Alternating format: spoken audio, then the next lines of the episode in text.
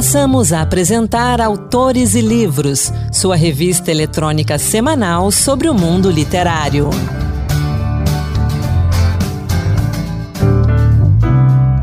Olá pessoal, sou Anderson Mendanha e está no ar o Autores e Livros, a revista literária da Rádio Senado. No programa de hoje, lançamentos, dicas de leitura, poesia e uma conversa sobre romance policial. Vamos juntos! No Clube do Livro, Mária Cunha fala de Diga que Não Me Conhece, obra de Flávio Cafiero, um romance que fascina e atordoa, ao mostrar como um amor perdido pode nos tirar do prumo. Clube do Livro. Na primeira coluna do ano, trago a indicação do livro Diga que Não Me Conhece, do escritor carioca radicado em São Paulo, Flávio Cafiero. Este é o terceiro romance publicado em 2021 pela Todavia. O livro recebeu no fim de janeiro o prêmio da Associação Paulista de Críticos de Arte, a PCA, de melhor romance. A história trata de amor, raiva e rejeição. Mas não é apenas mais um livro sobre a dor do abandono da pessoa amada. Em Diga que Não Me Conhece, Cafiero traz de forma realista e dolorosa, por vezes até bem-humorada, o sofrimento de um fim de relacionamento homossexual e a tentativa de se refazer do baque afetivo. O personagem principal é Tato, que não se conforma com o fim de seu namoro de um ano com Fabiano. O capixaba, que saiu de Vitória para viver com mais liberdade sua orientação sexual em São Paulo, enxerga namoros gays assumidos como a validação das relações proibidas e sofre profundamente essa separação. Tato vai morar sozinho em um novo prédio no centro de São Paulo, e lembranças e ausências permanecem presentes em sua rotina. Na sua nova casa, recebe o suporte da amiga de infância e dos novos vizinhos excêntricos, cada um com seu sofrimento peculiar. As estranhezas de um fim de relacionamento vão sendo inseridas no decorrer da narrativa o primeiro reencontro com Fabiano, as novas roupas, as novas companhias do ex-namorado, hábitos até então desconhecidos. Tudo incomoda e chama a atenção de Tato. As publicações nas redes sociais de selfies com pessoas diferentes, caras felizes e lugares movimentados confirmam que a fila realmente andou. E isso dói. Os males contemporâneos estão muito presentes no livro, como o uso contínuo de medicamentos, a depressão, surtos, comportamentos influenciados pela tecnologia, uma geração de adultos inseguros e a eterna necessidade de se sentir incluído e aceito pela sociedade. A retroalimentação da dor pelas redes sociais e a compulsão pela busca da vida do outro provoca um alto flagelo em procurar o que não se quer ver. Por orientações médicas, Tato se vê obrigado a bloquear Fabiano nas mídias, mas está permanentemente à procura do ex por onde perambula. Aliás, esse é um ponto do livro interessante. O personagem vaga sem rumo pelas ruas de São Paulo, sempre pelos mesmos lugares. Figuras inusitadas fazem parte dessas rondas noturnas de Tato. Um vizinho naturista que sai à noite pelado, uma travesti moradora de rua que o chama de meu príncipe e ainda um mistério que envolve bonecas abandonadas sem cabeça. O autor faz uma analogia com as andorinhas, que ele chama de bicho mais feliz do mundo, que só anda em bando faz um balé em suas revoadas, mas que são extremamente predadoras. Segundo o autor, mais sujas do que pombos. Seu voo é um movimento assassino para atacar suas presas. E é assim que ele passa a ver Fabiano depois da separação. Cura e loucura andam em círculos no texto. A constatação de que essa dor nunca vai embora e que novas nunca deixarão de aparecer. Acúmulos de memórias, de histórias e de sofrimentos. E a triste ideia de que só resta se conformar. Escrito em frases curtas, com parágrafos longos e uma narrativa de fôlego, o livro é daqueles que a gente não consegue desgrudar ou respirar. Diálogos rápidos exigem a atenção do leitor para identificar quem está falando e não perder o fio da meada. E tudo com bastante lirismo. Flávio Cafiero tem 51 anos e também é autor dos livros Espera Passar o Avião e O Frio Aqui Fora. Este último foi finalista dos prêmios Jabuti e São Paulo de Literatura. Eu fico por aqui. Até a próxima. Diga que não me conhece, de Flávio Cafiero, tem 112 páginas e está disponível tanto na versão impressa quanto na digital, nas livrarias e também no site da editora Todavia, todavialivros.com.br. A Ásia Recontada para Crianças, novo livro de Avani Souza traz para o público infantil adaptações de fábulas e lendas de ex-colônias do Império Português como Goa, Macau e Timor-Leste.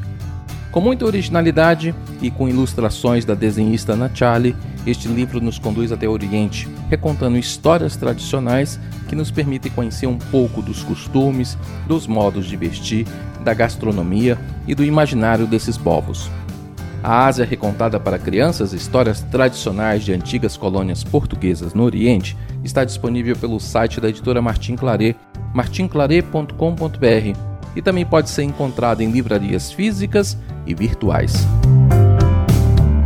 O livro Adeus ao Vírus, Erradicação da Febre Aftosa, a participação de Mato Grosso na maior epopeia veterinária das Américas, escrito pelos jornalistas Marta Batista e Sérgio de Oliveira, descreve a luta para a erradicação da febre aftosa em Mato Grosso, no Brasil e no continente sul-americano.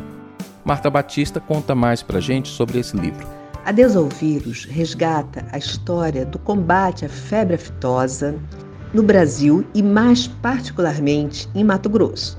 Porém, é, o leitor vai ver que não, não há como combater uma doença como a febre aftosa de uma forma local somente, porque, como dizem os, os entendidos, os especialistas, vírus não conhece fronteira, não conhece divisa então, é, o que a gente está falando é de uma, um combate que envolveu é, pesquisadores, médicos veterinários, técnicos, é, representantes do governo de vários estados brasileiros, né? envolve até hoje, melhor dizendo, e também de outros países. Por isso, o subtítulo do livro é justamente Erradicação da febre aftosa, a participação de Mato Grosso na maior epopeia veterinária das Américas. Para o público urbano, a febre aftosa pode parecer uma coisa sem importância, né?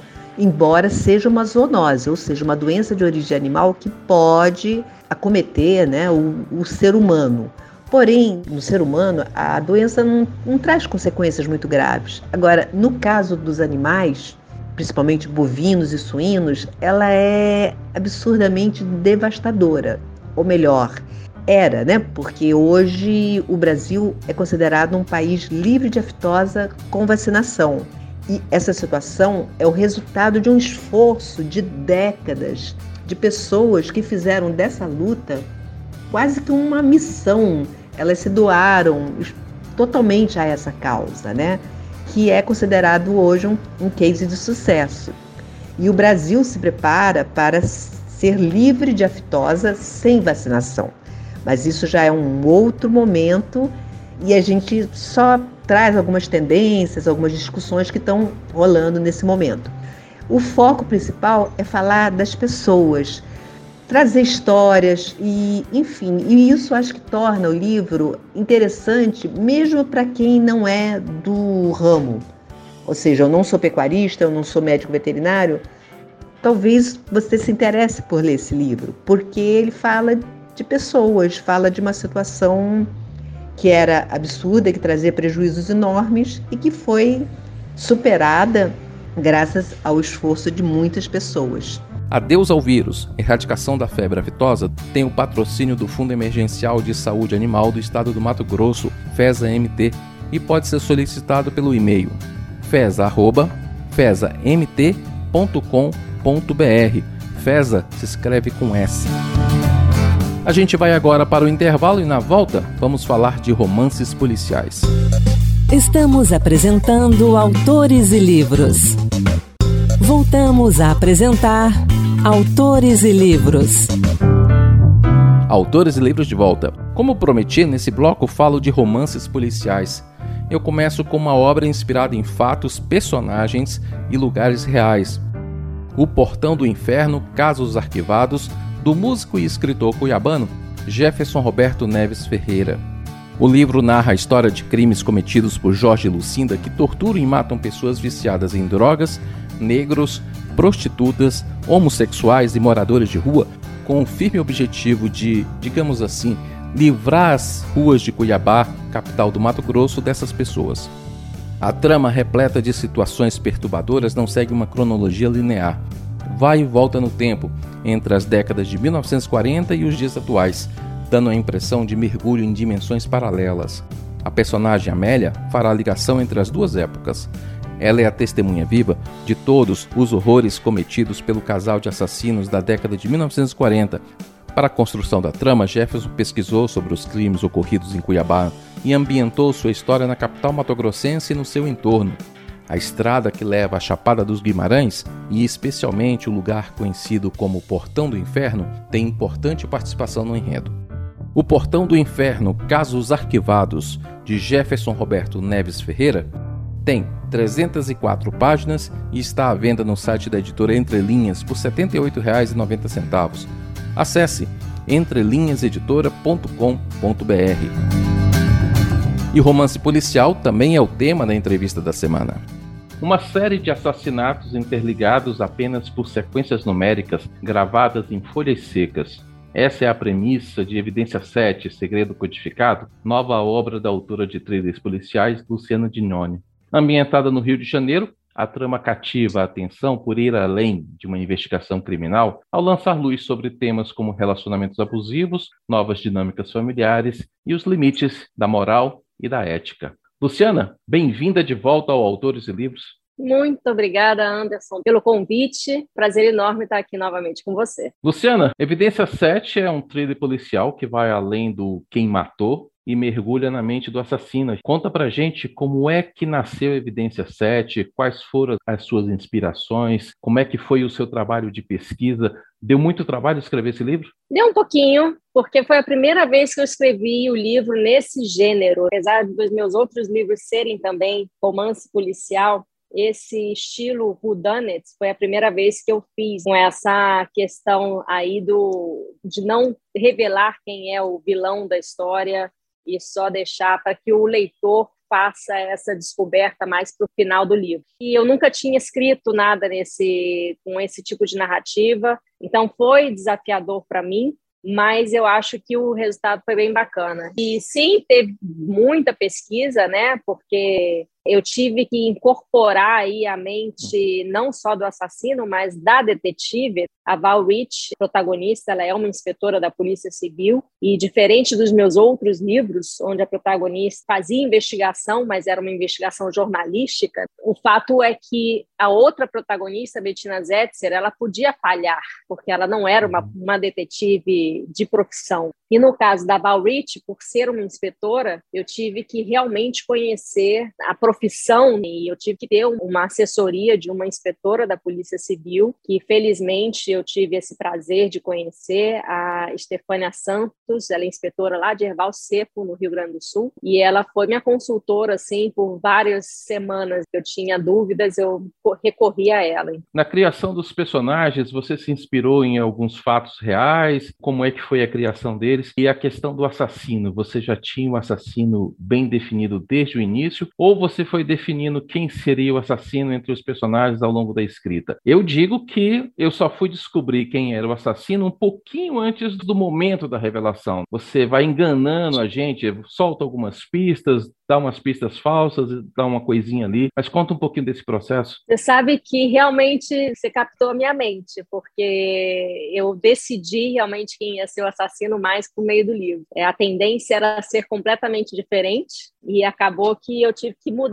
Eu fiz o planejamento desse livro todo antes, fiz o esboço dele inteiro, com algumas cenas já pré-estabelecidas e, e, diversos diálogos também já definidos. Mas assim que eu fui escrevendo realmente, enriquecendo a história com os detalhes, eu fui me apaixonando por uns, deixando de, de não deixando de gostar, mas assim, querendo mudar algumas coisas. Então eu realmente mudei um pouco a história ao longo da narrativa e não fiquei triste com essa minha alteração. Eu acho que o planejamento existe para nos nos guiar, uhum. mas a gente não precisa ficar amarrada a ele. Eu acho que a gente vai evoluindo no processo, assim como a gente evolui na nossa vida, a gente vai ao longo da escrita, a gente também vai evoluindo um pouco. Foi exatamente isso que você captou aí. Eu tive que mudar um pouquinho ao longo do trajeto todo. E a Val, a protagonista de Evidência 7, é uma personagem forte. Ela tem aquele relacionamento complicado com a filha dela, né? A filha adolescente,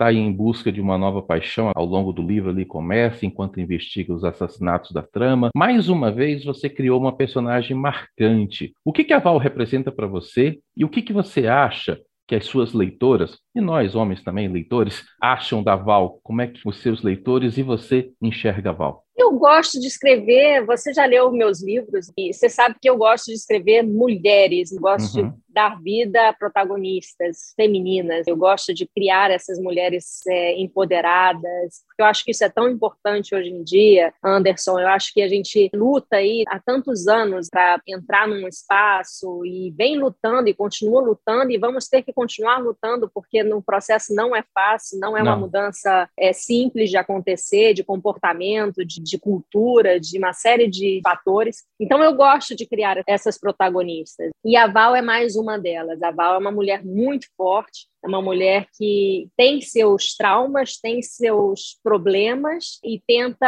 abraçar todos eles. Ela tem realmente esse relacionamento muito complicado com a filha adolescente, que é a culpa pelo divórcio uhum. dela com o pai da menina. E a adolescência já é eu tenho filho adolescentes, né? Dois é. filhos. É. Um já saiu dessa fase, mas eu realmente não tive tanto problema, obviamente, que a Val tem com a filha dela. Mas eu tive problemas com meu filho maior de aqueles questionamentos, aquela é, autossuficiência dele, que tem as respostas para tudo, né? Então eu tentei trazer um pouco disso, desse tipo de conflito que existe, né, entre um relacionamento de mãe e filha. E no caso da Val, eu não tenho menina, eu só tenho menino. Eu escuto de amigas que têm adolescentes em casa, além de ter a questão da adolescência, a menina também é muito competitiva com a própria mãe, né?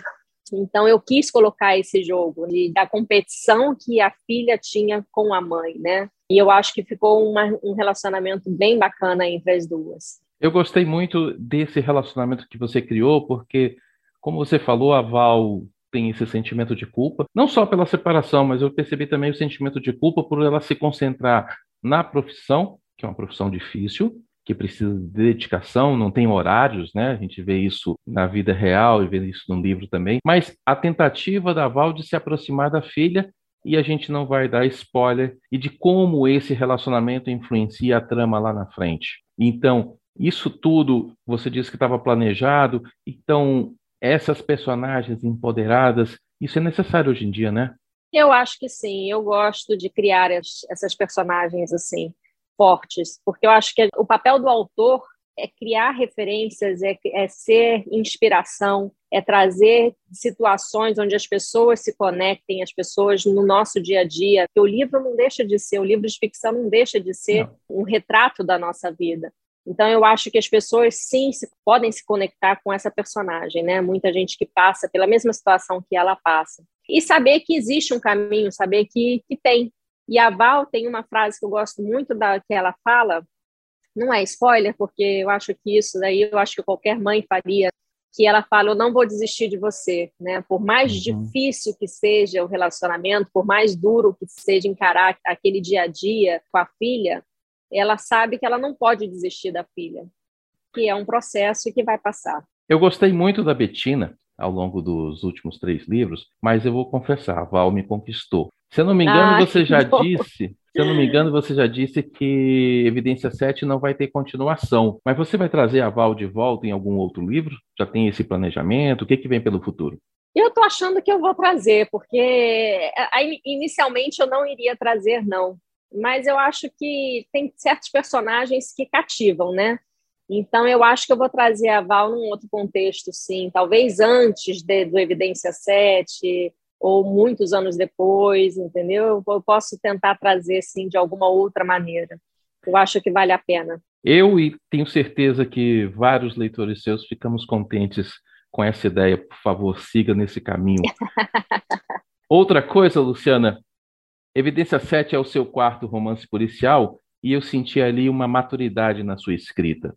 Como é que você vê a sua evolução como escritora, desde seu prime... os seus primeiros escritos ainda para a internet, a saga da Betina e agora com Evidência 7?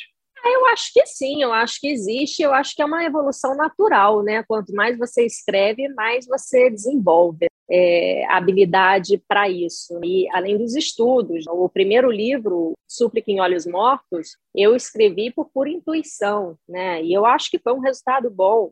Uhum. Inclusive, eu acho que teve o resultado que eu queria. Mas é óbvio que você, ao longo da caminhada, são aí é, quase 10 anos já de, de lançamento do livro, né, do Súplica em Olhos Mortos, e eu acho que de lá para cá eu evoluí naturalmente, pela quantidade de livros a mais que eu li ao longo desses uhum. anos, né? Eu não escondo para ninguém que eu me tornei uma leitora assídua de cinco anos para cá. Então, eu desenvolvi realmente essa minha habilidade da leitura e eu acho que isso faz total diferença na hora da escrita também. Além dos não cursos, porque eu não fiz curso assim diretamente, mas são muitos livros dedicados à arte de escrever que eu li. Então, eu acho que tudo isso são ferramentas que ajudam na evolução do processo. Usando o clichê, né? O talento é um diamante que precisa ser lapidado. Se a gente não trabalha com talentos que a gente tem, a gente não vai alcançando cada vez, a gente não alcança a perfeição, mas a gente não vai melhorando e se tornando cada vez melhor, não é isso? Com certeza, com certeza. E, e, é, e é assim perpetualmente, né? Na verdade, eu não vou parar nunca mais de, não só de escrever, mas de ler sobre escrita, sobre o ato de escrever, sobre desenvolvimento da, da, de narrativas, de tudo, né? Tem que ser um processo contínuo. Tá certo, então. Luciana, Obrigado pela sua participação mais uma vez aqui no Autores de Livros. O convite continua aberto. Sempre que você tiver novidades, venha conversar com a gente. É sempre bom receber você aqui e sucesso. Então fica o convite aí para os ouvintes, para a gente finalizar, onde que eles podem encontrar Evidência 7 e como que eles podem entrar em contato com você. Bom, Evidência 7 está nas maiores livrarias digitais, na Amazon, está em e-book, em papel na Amazon, em outras livrarias, ferramentas digitais também, como Americanas, Submarino, tem todos esses canais no meu website www.lucianadegnone.com.br e comigo também, diretamente autografado. E minhas redes sociais, o perfil no Instagram, eu queria até deixar aqui uma, uma informação para quem não me acompanha no Instagram, Luciana Degnone, eu sou uma ativista pró-leitura, então dou muitas dicas para as pessoas começarem a, o processo de leitura, iniciarem nesse mundo, no universo literário. É, então me acompanhem, vocês estão super bem, são super bem-vindos na minha página. Obrigado mais uma vez, Luciana. Até a próxima. Muito obrigada, Anderson, pelo espaço. Evidência 7, Segredo Codificado, nova obra da autora de trilhas policiais Luciana Dignoni, está disponível nas versões impressa e digital, nas livrarias e sites de livros. E chegou a hora do Encantos Diversos. Hoje, Marluce Ribeiro nos traz um pouco da obra de um dos grandes nomes do modernismo brasileiro, o poeta e folclorista pernambucano Ascenso Ferreira. Encantos Diversos Poemas que tocam. Olá, hoje o Encanto de Versos traz para você obras de Ascenso Ferreira, poeta pernambucano que viveu de 1895 a 1965. Representante do modernismo pernambucano, estreou em 1924 ainda com poemas românticos. Mais tarde, em 1927, lançou Catimbó, já com uma nova proposta. Em 39 foi a vez de Cana Caiana. Em 51, Xenhenhen e dois anos mais tarde publicou poemas, de 1922 a 1953. Agora você ouve Minha Escola, que traz lembranças da infância, uma das características marcantes da poética de Ascenso Ferreira. A escola que eu frequentava era cheia de grades como as prisões, e o meu mestre, carrancudo como um dicionário, complicado como as matemáticas, inacessível como os Lusíadas de Camões, à sua porta eu estava sempre hesitante. De um lado a vida, a minha adorável vida de criança, pinhões, papagaios, carreiras ao sol, voos de trapézio à sombra da mangueira, saltos da engazeira para dentro do rio, jogo de castanhas, o meu engenho de barro de fazer mel. Do outro, aquela tortura. As armas e os barões assinalados. Quantas orações? Qual é o maior rio da China? A2 mais 2AB igual a quanto? Que é curvilíneo convexo? Menino, venha dar sua lição de retórica. Eu começo, atenienses, invocando a proteção dos deuses do Olimpo para os destinos da Grécia. Muito bem, isto é do grande Demóstenes. Agora a de francês. Com le christianisme avait apparu sur la terre. Basta. Hoje temos sabatina. O argumento é a bolo. Qual é a distância da Terra ao Sol? Hum? Não sabe? Passe a mão à palmatória. Bem, amanhã quero isso de cor. Felizmente, à boca da noite, eu tinha uma velha que me contava histórias, lindas histórias do reino da Mãe d'Água, e me ensinava a tomar a bênção à lua nova. Seu repertório conta ainda com o chamado poema piada. Repare nos versos de gaúcho extraídos da obra Xenhenhen. Riscando os cavalos, tinindo as esporas, través das coxilhas, saí de meus pagos em louca arrancada. Para quê? Para nada. A poesia de Ascenso Ferreira é marcada também pelo rural e pelo folclórico, trazendo ritmos variados. Exemplo disso encontramos em trecho do poema Toré, publicado no livro Cana Caiana. Os dois maracais, um fino e outro grosso, fazem alvoroço nas mãos do pajé.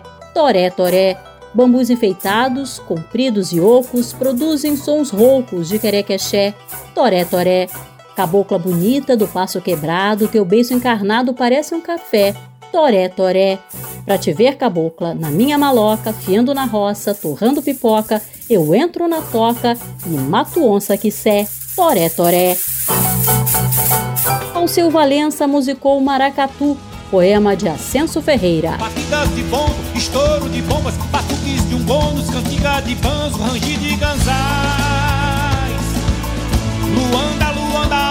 Estou?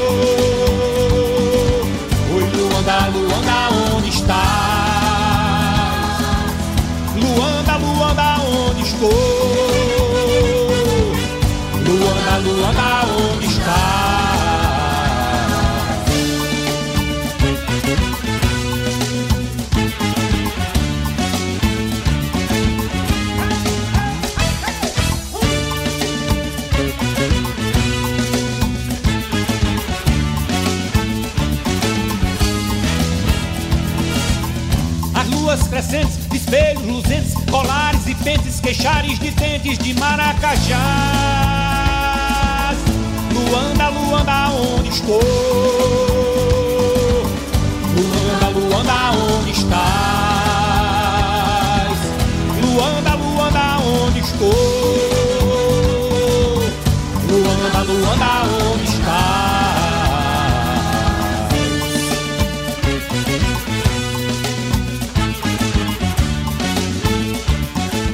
Esse foi o Autores e Livros, a revista literária da Rádio Senado. Obrigado pela sua companhia. Todos os livros citados aqui estão no meu Instagram, litera.livros. Se você quiser, use a hashtag Dicas Autores e Livros. O programa de hoje teve a apresentação de Anderson Mendanha, produção de Ana Beatriz Santos e trabalhos técnicos de Antônio Carlos Soares. Até a semana que vem. Boa leitura! Acabamos de apresentar Autores e Livros, sua revista eletrônica sobre o mundo literário.